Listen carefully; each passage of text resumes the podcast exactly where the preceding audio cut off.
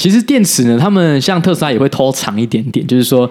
我们之前不是有一次开到快要零趴吗？对，我们那时候心脏超大颗，我们开到最后最离我们最近的充电的站的时候，只剩下三趴电。对，你也知道，如果你是手机的话，你三趴电是随时可能会直接挂掉的。没错。对，但是我们后来有发现，我们查了一下，其实特斯拉在零趴的时候，你还是可以跑一阵子啊。你那时候不是还在看一些 YouTuber 的 review 的影片，就是他们有做很多测试嘛？对，看可以跑多远。对，然后我还发现，哎，有信心，它其实还有一些电。对，我就啊，三趴安啦，没有问题。但我当下其实还蛮紧张的。没事，我不要下来推车啊！这样 欢迎收听戏骨轻松谈，Just Kidding Tech，我是 Kenji，我是柯柯，在这里会听到来自戏骨科技业第一手的经验分享，一起在瞬息万变的科技业持续学习与成长。我们会用轻松的方式讨论软体开发、职涯发展、美国的生活以及科技公司的新闻和八卦。想要了解矽谷科技业最新趋势的你，千万不能错过哦！Hello，大家好，最近西雅图的无敌夏天持续放送中啊，而且西雅图的代表呢，我觉得就是樱桃了，夏天的樱桃。我觉得这边的樱桃真的有够好吃，真的。我觉得以往每一年的时候，反正只要在西雅图，我都非常期待夏天的时候可以几乎是樱桃吃到饱，因为这边樱桃就相对你要进口到台湾的时候会便宜蛮多的嘛，所以夏天一来就觉得哇，吃樱桃我就可以吃一餐，觉得非常的幸福。对，而且我觉得最爽的是它有不同种类嘛，像它有那种颜色比较淡一点的雷尼尔樱桃，对，然后也有我们以前在台湾比较常看到，就是深色一点，比较偏紫色吗？那种深色、紫红色一点的，嗯对，对，然后就有不同种类，我就觉得吃的还蛮爽的。对啊，这就是传说当中的华盛顿州美西樱桃这样，然后我们在这边现在就是在产地就可以直接吃到饱，我就觉得哇，真的非常幸福。而且因为去年应该是气候的关系，我记得是几乎没有樱桃可以吃。那今年好不容易又重回正常状况哦，所以今年算比较正常。我对这方面，难道你没有印象？去年没有吃到什么樱桃吗？我印象中是这样啊。嗯，对，的确比较少，就感觉那个季节很短嘛。就我记得去年好像我在就是某一个超市看到之后，哎，我第一次买，买完好像过没多久我就吃不到了。对，而且又蛮贵的。对对，所以今年就哦重回正轨，觉得非常的开心。不过我好像还没有去采樱桃过嘛。哦、oh，对啊，因为你就很嫌弃啊，没有，我就觉得说啊，我们就是在那个超市直接吹冷气，拿别人已经摘好的樱桃，多么的惬意啊！不是你自己采的时候，那个感觉真的是完全不一样的，就是你要看到它现场从树上非常活生生的样子，然后被摘下来。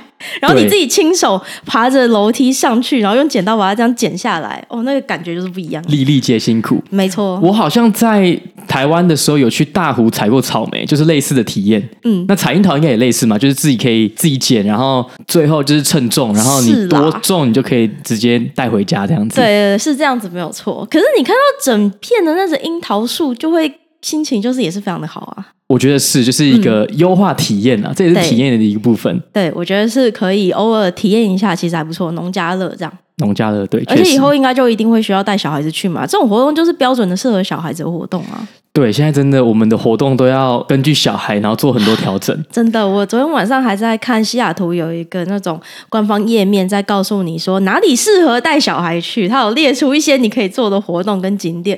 我就想说啊，再度我又感受到，我也到了要看这种网页的时候了。对，但我最近的感觉有稍微觉得，哎，其实这样还蛮好的。就是我以前比较不会说，我们比如说像最近夏天嘛，然后日照很长，嗯，我们可能之前都会自己去找什么地方玩或看电影干嘛的。对，比较少去公园踏青的行程。没错，因为我自己平常就是做其他运动嘛，打网球、踢球，所以我们比较。都说那个公园踏青就是公园快步走不算是运动？因为对我来讲可能会有一点点运动到，但是你就说这个好无聊哦，又不是运动，然后走路又不有趣。这个低强度，然后时间又拉很长，这个效率不够高。嗯、不是什么事情都要追求效率，好不好？对，我懂。我现在真的有年纪到这个程度，嗯、有小孩之后，真的不能凡事追求效率。没错，要为的是这种家庭，大家一起出游的这种回忆。很棒，就是这样。我最近真的是有很享受，因为像我们去公园，然后去不同的公园，然后你就真的看到李阳他很开心。对，就是在一个公园，然后。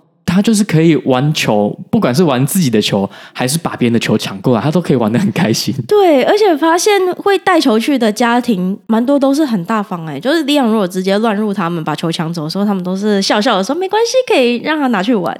我觉得他们可能也理解吧。如果今天有另外一家人、嗯、小朋友把球抢走，把我们的球抢走，嗯、我也是觉得还好。对，应该是。但是自己我们就会觉得很拍谢，就是因为就是可能我们每次都看的一样，就是明明自己就有我有帮他带一个足球，嗯、明明有时候自己就有球可以玩，玩完之后就腻了，要把别人的球抢扣，想说啊，我不是帮你准备好球了吗？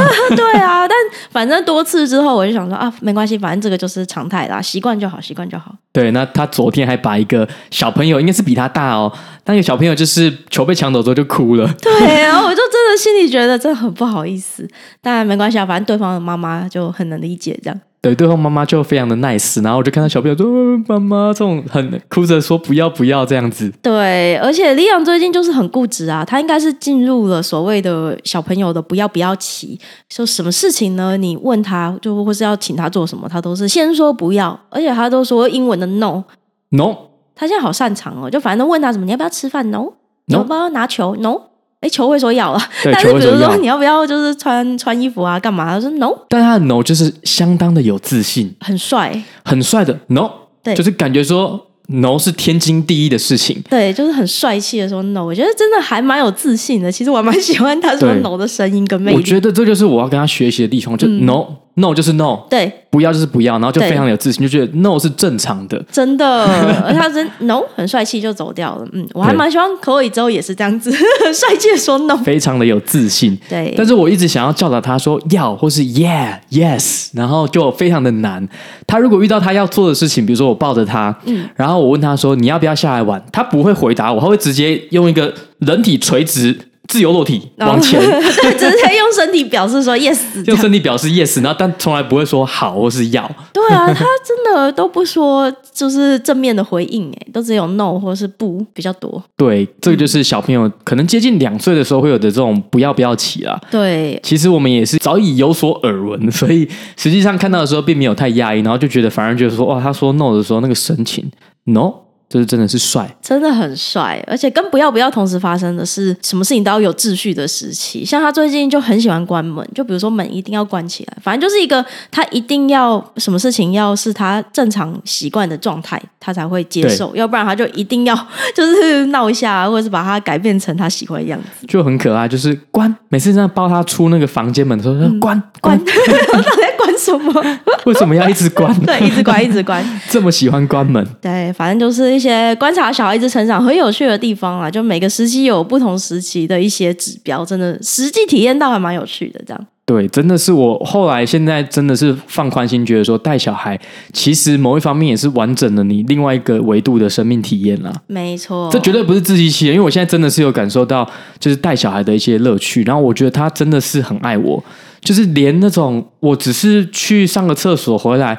他就是冲过来抱我，我们不是才十分钟没见吗？对啊，他就很开心的冲过来，爸爸，然后整个这样子抱住我，然后我每次都觉得说，哇，真的是要被融化了。哦，真的，我觉得他真的很爱你耶。某种程度上，我觉得他好像比较爱你，跟我比起来的话。对啊，虽然他最近也是蛮爱我，我感受到，但我也不知道为什么会这样。就是我也我觉得我也没有特别做什么太特别的事情，可能就是我们都会有耐心对他讲话吧。但是就他自己就有一个莫名的讯号，就是说，哎，比较喜欢爸爸。可能你陪他玩的时间更多一点，因为你都会陪他踢球。哦，对，我都会陪他踢球。嗯，但你会念故事书给他。我们就是这样，没错。一个是文的，一个是武的。哦，所以他比较喜欢动来动去。因为的确是，你看他破坏力如此惊人。哦，真的好惊人哦。嗯，男生的这个体格真的蛮惊人的。对，他就会不断尝试一些在客厅可以做的一些高难度动作。嗯，然后大家每次都看得很怕，惊心动魄，都觉得不要不要，但是他还是要。对，这个时候他就一直要。对。哎，好，总之呢，就是嗯，小朋友的有趣的观察，我们就继续看下去。没错。好，那今天的主题呢，想要来跟大家聊聊空中计程车这个我们第一次讲的领域的一些观察。那最近有一个新闻，就是有一间美国的新创叫做 Joby，还有 Archer。这两家公司，他们都是专门做这种空中计程车，就是所谓的 Air Taxi，或是有人会说 eVTOL。那这两家公司都在最近拿到了美国的航管局的测试执照，可以开始测试他们的空中计程车原型机了。对，所以这个消息一出来呢，可能很多平常没有在关注的人就开始在关注这几间公司了。是的，但是我觉得好像在台湾比较少看到讨论呢。那因为就是我们昨天在看一些有什么有趣的新闻的时候，因为我们真的觉得好像不应该再一直蹭 AI 的热度了，要有自己喜欢的东西。对。然后其实也不是一直蹭，有时候讲一讲就真的有点腻了嘛。我们一直想要讲一点别的，对，就想要讲一点别的。我们就是自己的兴趣，就觉得说啊，我想要看别的东西，然后就发现空中计程车这个领域，哎，看似离我们很远，但是其实最快可能就是在二零二四年底或者二零二五年初，就有机会有第一批开始商转的公司出现了。然后就觉得说，哎，这个概念其实蛮酷的，然后就想要在这一集跟大家分享一下。对，那其实这个领域也是很多公司默默耕耘蛮久的。像我们今天要讨论的 Joby 呢，它就是应该二零零九年左右就开始耕耘这个领域了。那其实到现在也超过十年了嘛，十几年了。对，所以终于好像看到这个领域有一个比较显著的进展。对，而且 Joby 我觉得他可能是在 marketing 做的特别好，因为同一时间其实另外一间我们刚刚讲到的 Archer 嘛，他其实是比 Joby 大概早一个礼拜。拿到 FAA 的测试执照，嗯，可是他们并没有特别发声明稿，所以当时我们是没有注意到这件事情的。那后来就是这礼拜呢，哎，Joby 宣布他们有拿到执照，然后就发了一个新闻稿，然后大家开始注意到这件事情。那所以目前看起来比较多的资讯都是围绕在 Joby Aviation 这间公司啊。那我们可以稍微来看一下，说，哎，这间公司它到底在做什么事情，什么样的事情？因为蛮多竞争者啊，所以他们只是其中一间专门在做这种空中计程车的这种产品。对。那跟大家来分享一下，那你刚刚有提到，像这个领域，其实就是我们是讲 Air Taxi 是比较口语化的，但他们有一个专有名词在讲这个领域，就是 eVTOL，E V T O L 吗？对，那它是 Electric Vertical Takeoff and Landing 的缩写。那反正他们就是美国都很喜欢这种直接很帅气的，的看起来不知道在干嘛的缩写。对，但它你就可以把它想象成是一个电动的垂直起降的飞行器。你可以这样想它的概念。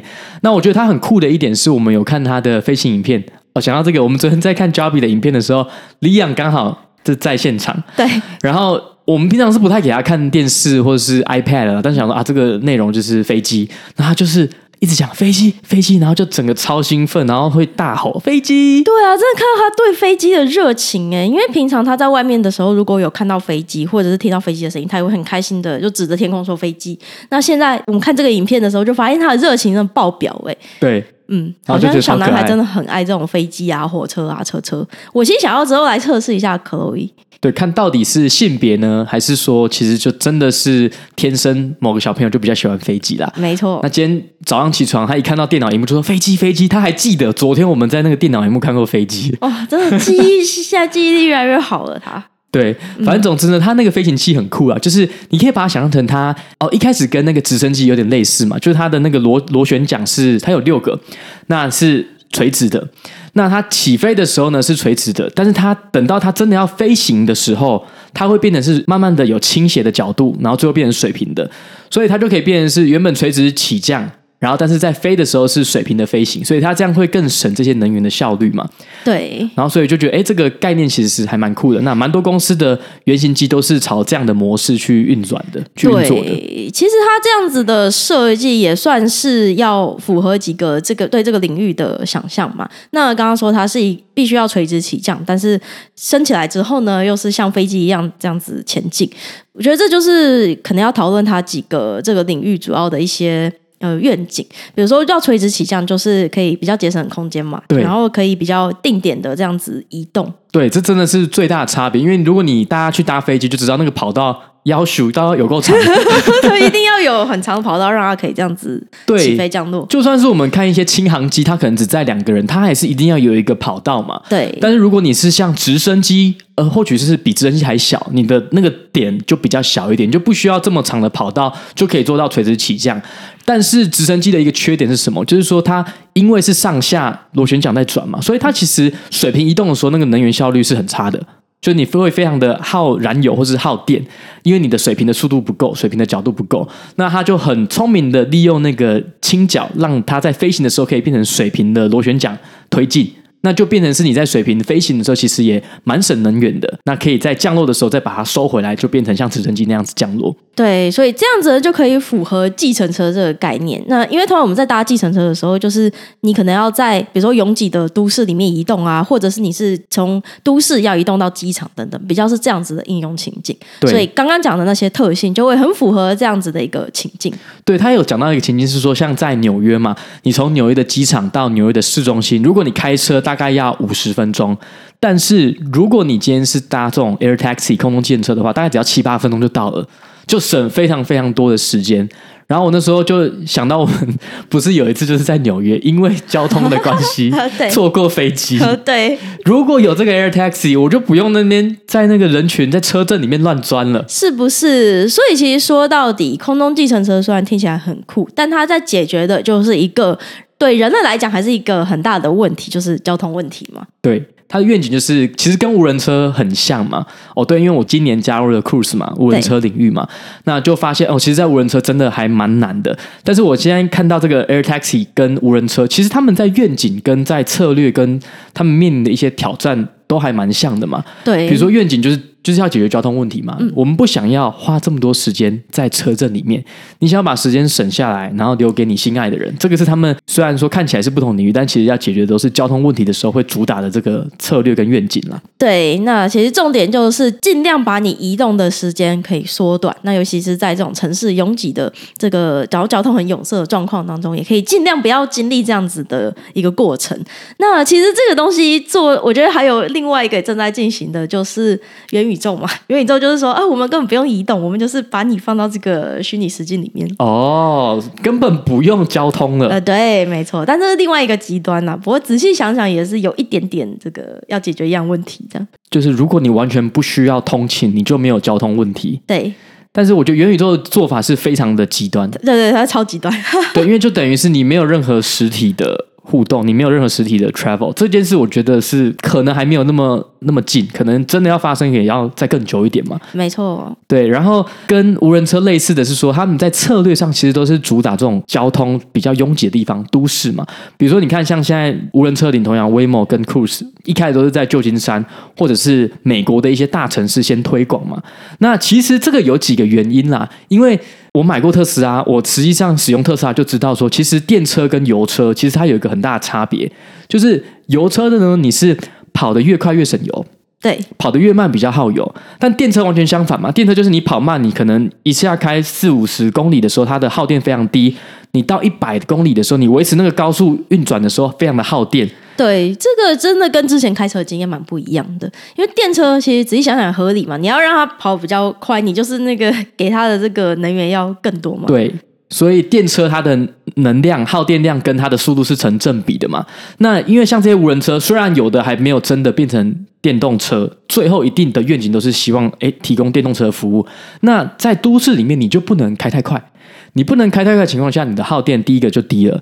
然后第二个，因为人比较多，他们更有机会使用这些服务嘛。那你也可以收比较高的费用。那如果你今天在一个比较相对于郊区，你要跑的路线比较长，然后大家又不愿意这么多人可以掏钱来买你的服务，就会比较困难。所以在策略上，你看到无人车他们也是 target，比如说旧金山这样的市场一开始。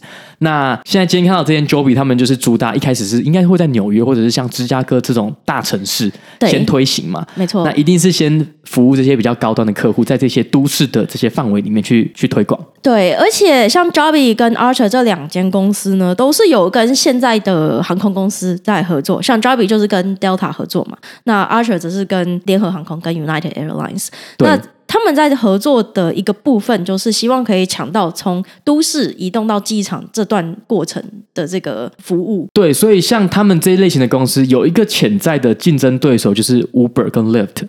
就本来你今天从家里，你可能是搭 Uber、Lyft 到机场。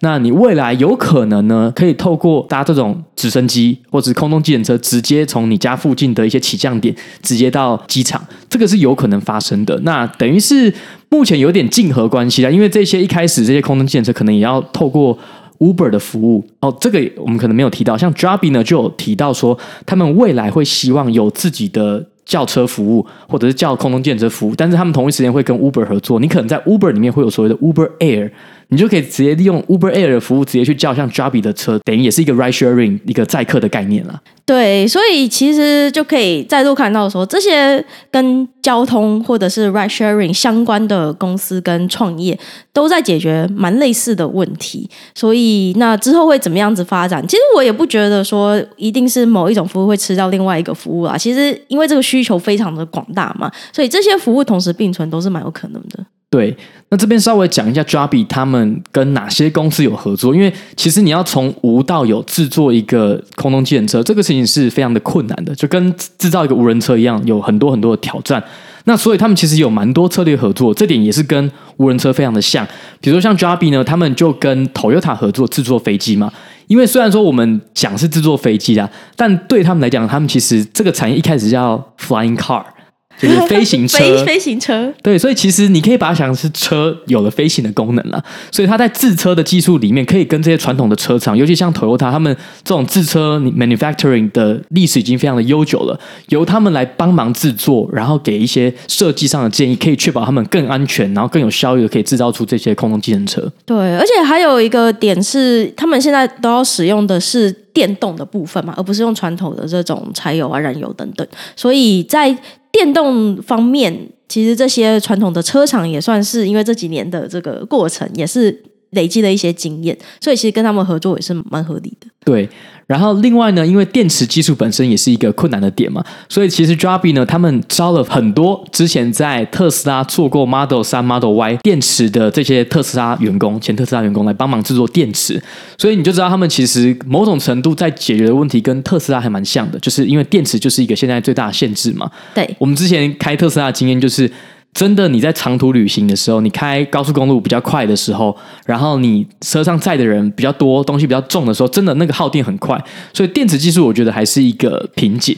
那尤其他们，我记得他们 Joby 也是用高速移动嘛，他们最快应该可以到两百英里每个小时，所以就是三百二十公里左右的时速。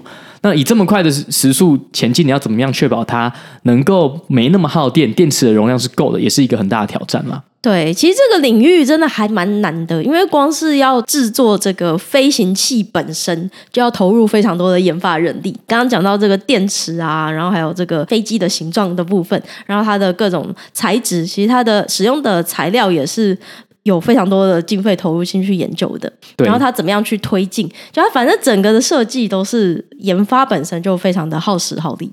对，然后呢，刚刚有说过他们可能会跟 Uber 合作嘛？那原因是来自他们其实几年前他们有买了 Uber Elevate，就是 Uber 原本有一个自己在做空中计程车的部门，那几年前就卖给了 Joby 了嘛。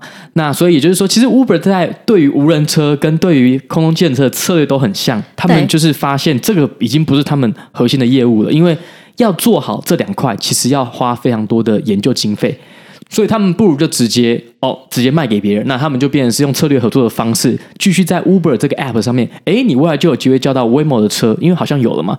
那未来可能有机会可以叫到 Joby 的这种空中计程车。对，其实仔细想一想，Uber 看蛮远的耶。以当时的这个眼光来讲和愿景，你看他有想到说，哦，我就是地上跑的也要，然后空中飞的也要。他们早就有这个部门成立了，对只是说后来发现可能，诶，这个梦想很远大，实际上毕竟你的商业上面的这个先后顺序还是要分清楚嘛。所以最后发现没有办法。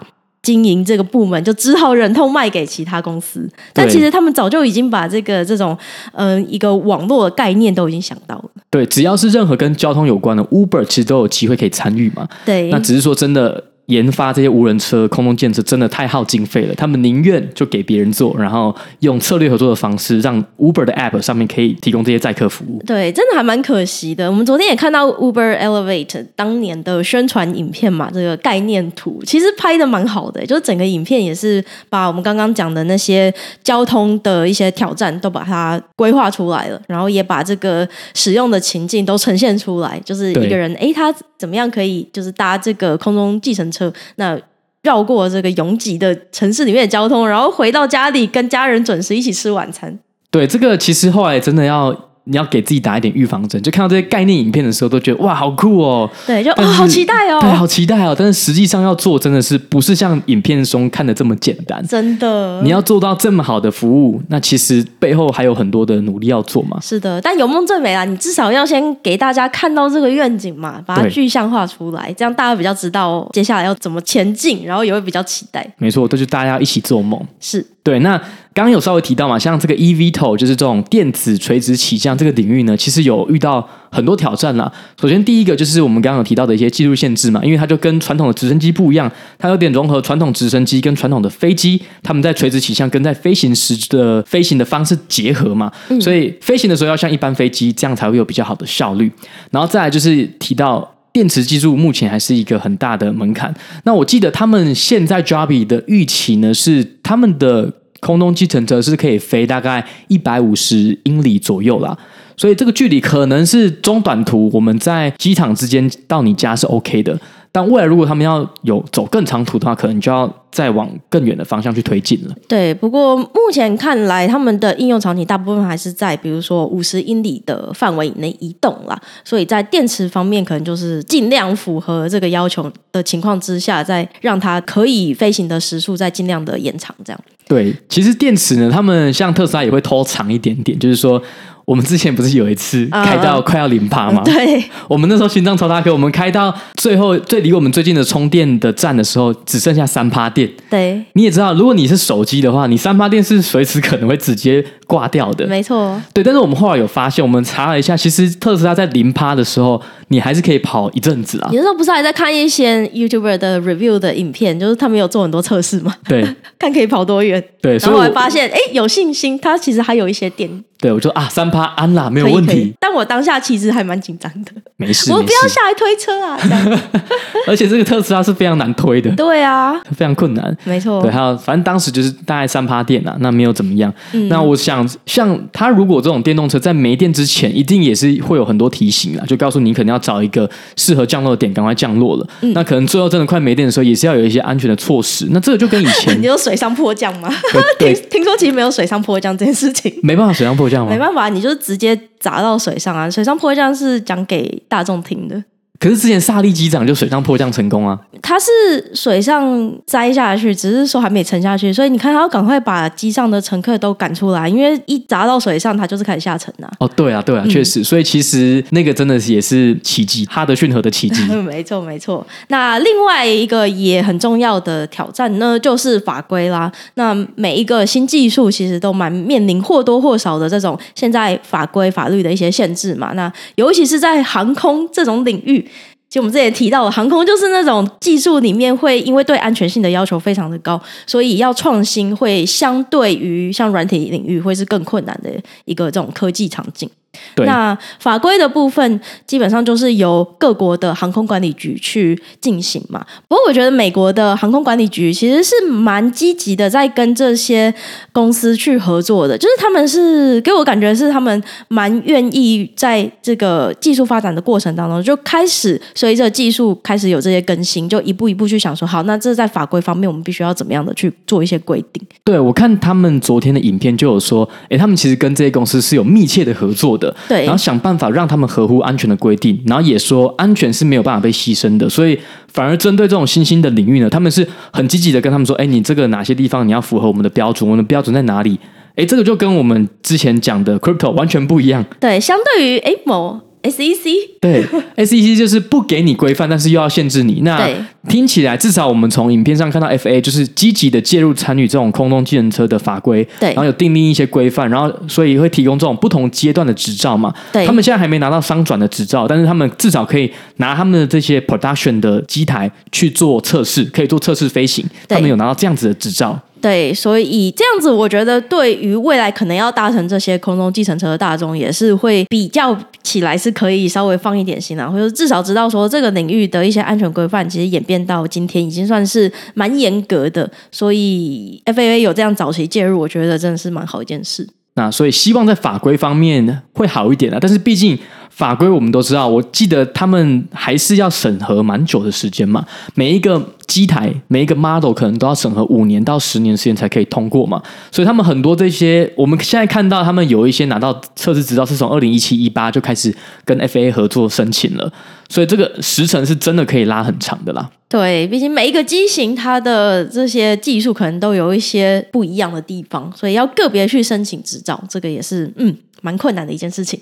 对，然后另外一个呢，可能是也是基础设施的一个比较大的挑战嘛，因为我们提到，虽然说。他们这些空中车需要的场地空间比较小，但是你还是要有一个垂直起降的场地嘛，它总不能随便随随便便就停在我家门口。对，就变成说你希望可以在城市里面规划几个是载客的这种类似转运站的地方嘛。那这个转运站要如何融入现在已经很拥挤的城市里面？它要怎么样去设计？那同时要兼顾安全啊、美观啊、城市规划等等。所以基础设施这种垂直起降场的部分，也是要花点心力去设计的。对，我觉得这个就像是说我们现在。有公车站啊，火车站啊，以后可能就有空中计程车站。对，就是你会规划不同的地方给这些不同的交通工具嘛。对，所以未来在可能某一些大城市，可能就未来有机会在五到十年内可以看到这些场地的产生。没错，那其实跟这有关系的就是。大众对这些新的设施、新的技术、新的飞行器的接受的程度了，那安全性一定是大众最在乎的一件事情嘛。就像你今天要我去搭一个新的飞机，嗯，我一定要确定它是安全的，不然我怎么敢打？我还有一家老小。对，真的，哎，这跟无人车一模一样哎。其实无人车 Waymo 跟 Cruise 在解决的问题就是说，怎么样大众觉得这是安全的？对，就跟特斯拉一样，即即使数据上好像看起来很安全。大众都会觉得说，这是新的东西一定不安全，所以空中电车也是一样。你要怎么说服大家？比如说，它真的是比计程车安全，或者它真的可以接近那种一般民用客机那种的安全的程度嘛？这也是需要时间来验证的啦。是的，那另外一个部分就是噪音啦。因为如果他希望的场景是在这个城市里面的话，那噪音就会是一个很大的考量喽。那其实不要说什么，我们现在又知道，现在的一般的民用的客机声音都很大嘛。你已经飞在那么高的地方，声音还那么大，那如果这个无人计程车声音也那么大，那岂不是大家都要吵死了？那一定会很反对的。对，但我们昨天有看他的测试影片嘛，他就有跟不同的飞机跟直升机比。哦 j a b i 的飞起来就真的是小声非常非常的多。嗯，应该使用电动的技术也会是差蛮多的一个部分啦。所以反正我们看这个影片就发现，哎，那个噪音真的比起来是有一定的差距。所以就想说，哦，如果是这样子的一个程度，那如果有好几十架在空中这样子嗡嗡嗡飞来飞去的时候，好像还可以接受。可能是至少它是比较容易混进这个背景的杂音里面去的，就不会那么的影响你。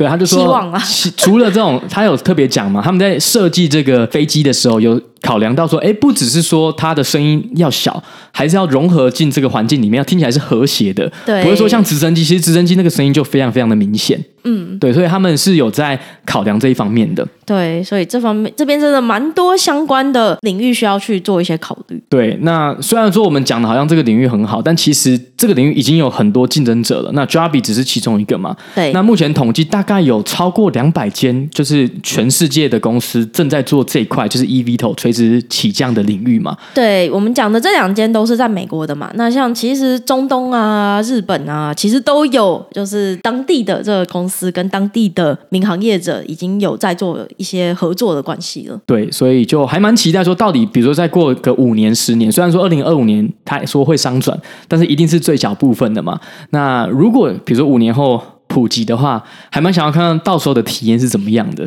说不定最后呢，我们就会变成，哎，真的是像以前电影看到的，以后呢，主流的交通工具就是空中建车，而不是你在路上跑的车子。真的，我们现在是可以看看二零二四年巴黎奥运的时候，是不是真的有某家业者可以在当地使用这个无人计程车运送这个 这个参赛者在场馆跟那个选手村之间？因为现在应该蛮多人是希望可以竞争这个合约的部分了。